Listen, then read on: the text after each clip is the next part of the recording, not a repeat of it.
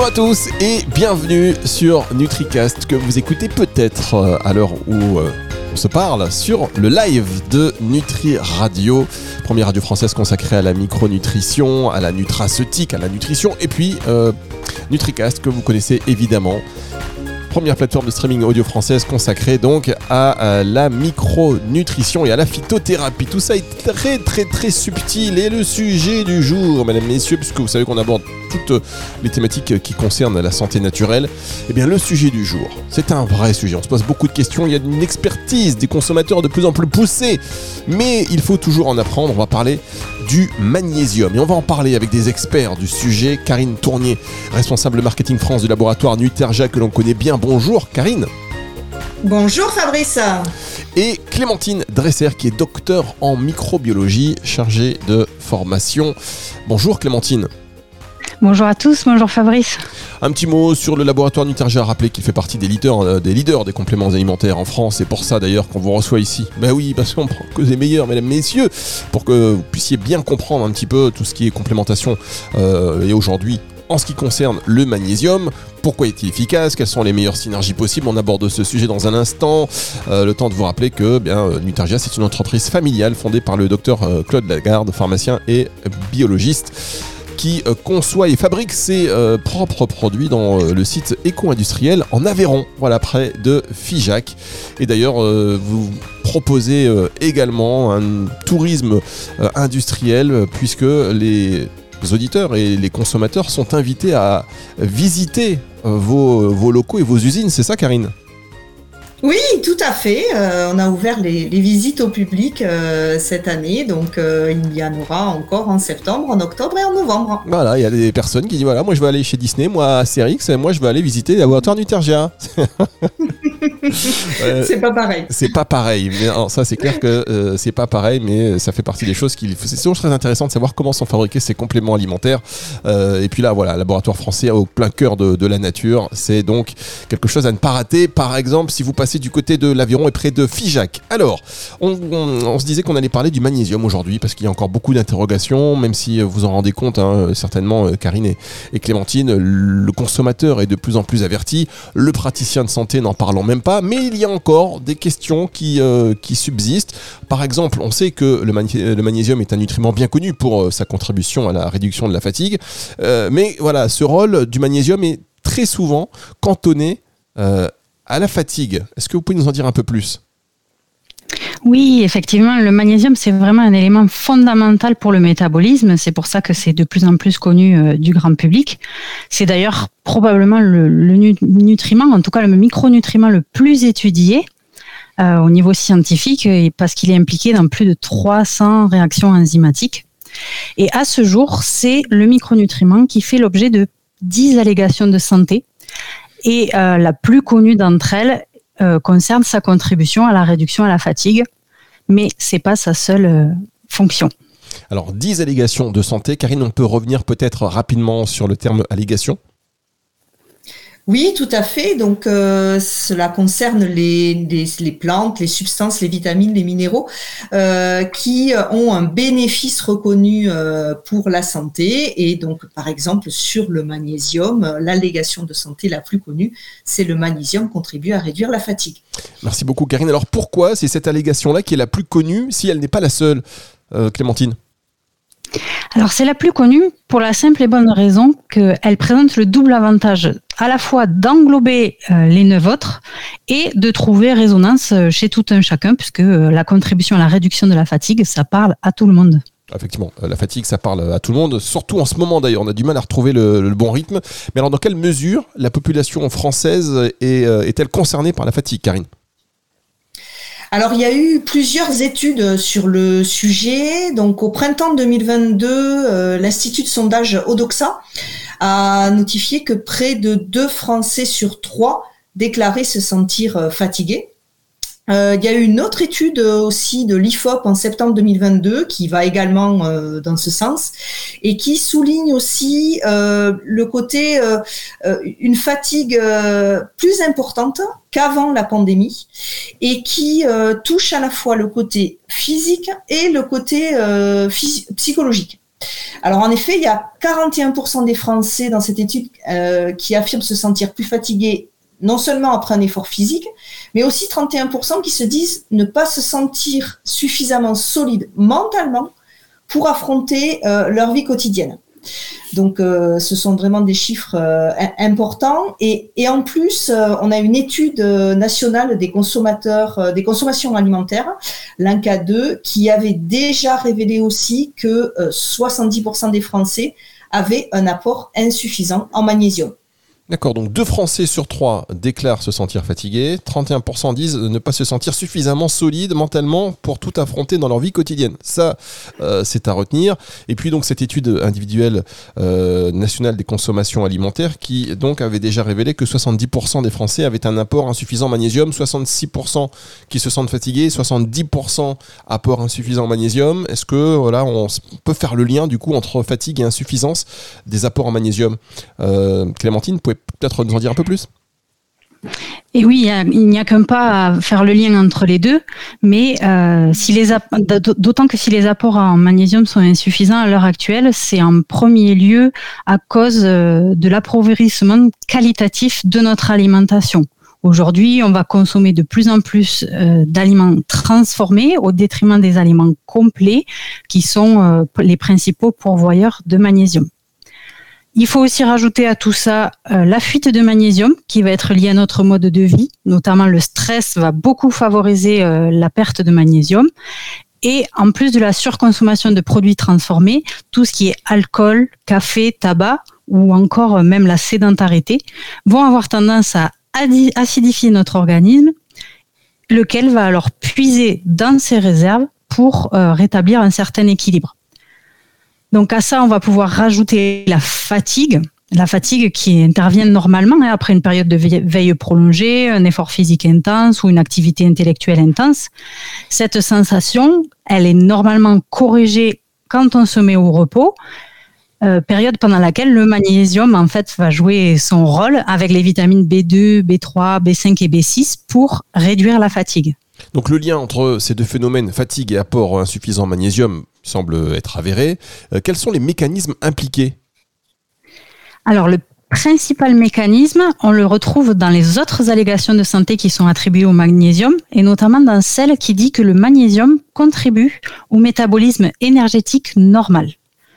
Donc le magnésium, effectivement, on l'a dit, il est impliqué dans plein de réactions biochimiques, dont une bonne partie sont utilisées pour fabriquer de l'énergie, notamment dans ce qu'on appelle le cycle de Krebs.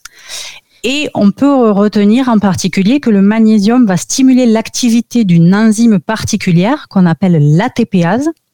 Et cette ATPase, c'est une enzyme qui permet de synthétiser de l'ATP, le carburant de nos cellules donc dont on va avoir besoin pour justement euh, fournir de l'énergie et lutter contre la fatigue. D'accord, le carburant de notre... Euh, attends, je, juste pour être sûr, hein, parce que ATP, on parle pas de tennis, euh, c'est pas le classement de tennis de qui que ce soit. On est d'accord et non, effectivement, on est d'accord. Là, on parle d'ATP au sens adénosine triphosphate.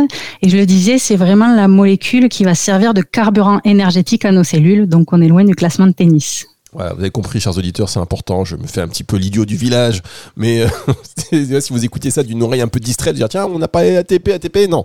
Voilà, là c'est euh, adénosine, triphosphate. Euh, et vous disiez également, je vous ai interrompu concernant le magnésium, Clémentine. Donc le magnésium, ça sert à produire de l'énergie, mais ça participe aussi au bon fonctionnement du système nerveux et à des fonctions psychologiques normales, parce que c'est en particulier impliqué dans le métabolisme normal des neuromédiateurs. Alors, euh, rappelez-nous euh, ce que sont les neuromédiateurs.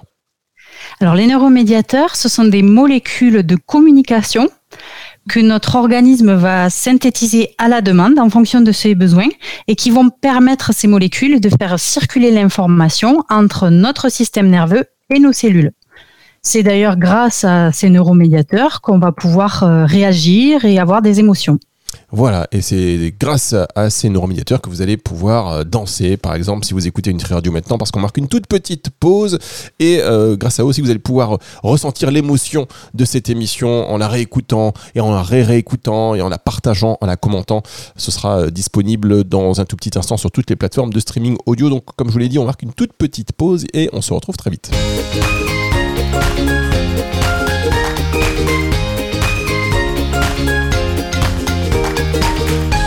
La suite de cette émission sur NutriCast euh, que vous écoutez également sur Nutri Radio, consacrée au magnésium avec euh, Karine Tournier, responsable marketing France du laboratoire Nutergia et Clémentine Dresser, docteur en microbiologie chargée de formation. Euh, on va revenir au magnésium, donc un apport optimal permet donc à nos cellules de réaliser la synthèse énergétique et à notre système nerveux de fonctionner normalement. C'est bien cela, Clémentine. Et pour tous ceux qui nous rejoindraient un instant, vous pourrez réécouter cette émission en podcast autant que vous voulez dans un instant, justement. C'est bien ça, en effet. Donc le, magnésium va permettre une synthèse énergétique normale et un fonctionnement normal de notre système nerveux. Mais pour pouvoir fonctionner correctement, le magnésium est un prérequis, mais c'est pas le seul élément nécessaire. Par exemple, on va avoir besoin de nombreuses vitamines, en particulier les vitamines du groupe B. Euh, on reconnaît d'ailleurs que le magnésium est très souvent associé à la vitamine B6, euh, mais c'est loin d'être la seule qui soit intéressante. Hein. On peut citer par exemple les, les, vitamines B2, B3, B5 et donc la B6 qui contribuent à un métabolisme énergétique normal et à la réduction de la fatigue. On peut aussi citer, en plus du magnésium, les vitamines B1, B3, B6 et B8 qui ont un impact sur le bon fonctionnement du système nerveux et sur euh, les fonctions psychologiques euh, normal. on sait que euh, chez certaines personnes, la consommation de magnésium entraîne quelques, on va dire, gènes digestives. Est-ce que ça peut être lié à une surconsommation, par exemple? Alors généralement, ça sera plutôt lié à une intolérance digestive liée à la source de magnésium qui va être utilisée. Le magnésium dans la nature, on le retrouve jamais tout seul. Il va exister sous différentes formes de sels qui seront dissociés lors de la digestion et euh, par exemple, l'un des sels de magnésium les plus consommés, c'est le chlorure de magnésium, qui présente par contre une assez mauvaise tolérance digestive, d'où les gènes intestinales derrière. D'accord, donc qui dit gène intestinal, généralement on peut aller chercher du côté de la forme de magnésium, en l'occurrence le chlorure, qui est pas forcément euh, très bien toléré. Est-ce que vous pouvez nous en dire un peu plus sur les différentes formes de sels de magnésium? Oui, bien sûr, on vient de parler du chlorure, mais il existe de nombreuses euh, autres formes de magnésium qu'on peut schématiquement diviser en deux groupes de sels, les sels organiques et inorganiques. Les sels inorganiques, donc le chlorure par exemple, mais il y a aussi l'oxyde de magnésium, présentent l'avantage d'être très riches en éléments magnésium, mais leur tolérance digestive est plus limitée. Les sels organiques, à l'inverse, sont un peu moins riches en éléments magnésium, mais ils sont généralement bien assimilés avec une bonne tolérance digestive. Et parmi eux, on peut citer par exemple le lactate, le citrate ou encore le bicarbonate de magnésium. Vous vous rendez compte un peu ces conversations qu'on a en ce moment Il y a quelques années, euh, c'était entre experts, mais vraiment experts, experts. Et là maintenant, je vais même vous dire, mais oui, alors on entend beaucoup parler du bisglycinate. dans, les, dans les repas euh, de famille, repas entre amis, maintenant, on parle des magnésiums et des différentes formes de magnésium. On dit, mais tiens, j'ai entendu dire que c'était le bisglycinate la meilleure forme. Est-ce que c'est vrai d'ailleurs? Alors le, le bisglycinate est effectivement une forme qui a beaucoup la cote en ce moment. Euh, pourquoi? Parce que c'est une forme qui euh, présente une excellente assimilation et aussi une très très bonne tolérance digestive. Donc, euh, il a forcément la cote. Mais qu'est-ce que c'est clairement le bisglycinate? C'est une forme de sel organique de magnésium qui associe du magnésium à un acide aminé, la glycine, et c'est pour ça que son absorption intestinale est améliorée.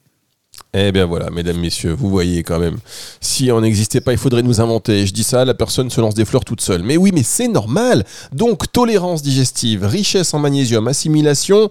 Est-ce qu'il existe d'autres euh, différences entre les sels de magnésium? Et oui, il y en a encore euh, parmi les différences. On peut noter aussi que certains sels, comme par exemple le chlorure ou le lactate de magnésium, vont avoir une action plutôt acidifiante sur l'organisme. Et on en a parlé un petit peu avant. Euh, le côté acidification n'est pas très intéressant en termes de magnésium parce qu'il va être consommateur de magnésium. Donc, il vaut mieux éviter le type de sel acidifiant que sont le chlorure ou le lactate de magnésium, par exemple. D'accord. Donc, on a bien compris chlorure de magnésium entre euh, les problèmes de digestion plus euh, l'acidification, bon, euh, c'est pas forcément celui qu'on va favoriser. Dans quel aliment on trouve du magnésium et des vitamines du groupe B, chère Clémentine? Ah, alors ces nutriments, on peut les retrouver dans les céréales complètes, d'où l'appauvrissement de notre alimentation, mais on les retrouve aussi dans les oléagineux, les bananes, les légumes secs, le chocolat noir, les fruits de mer et bien sûr dans, dans certaines eaux minérales. Est-ce que dans les oranges on en retrouve? Alors, dans les oranges, on va retrouver des vitamines du groupe B, mais pas trop de magnésium. D'accord. Est-ce que dans les mandarines, je vois venir la question. Dans les mandarines, probablement aussi des vitamines du groupe B, un petit peu moins de magnésium. Maintenant, Clémentine, je ne vais pas faire cette euh, transition puisque vous l'avez vu venir de loin comme nos auditeurs, bien évidemment. On va marquer une dernière pause et on va se retrouver dans un tout petit instant pour la suite de cette émission.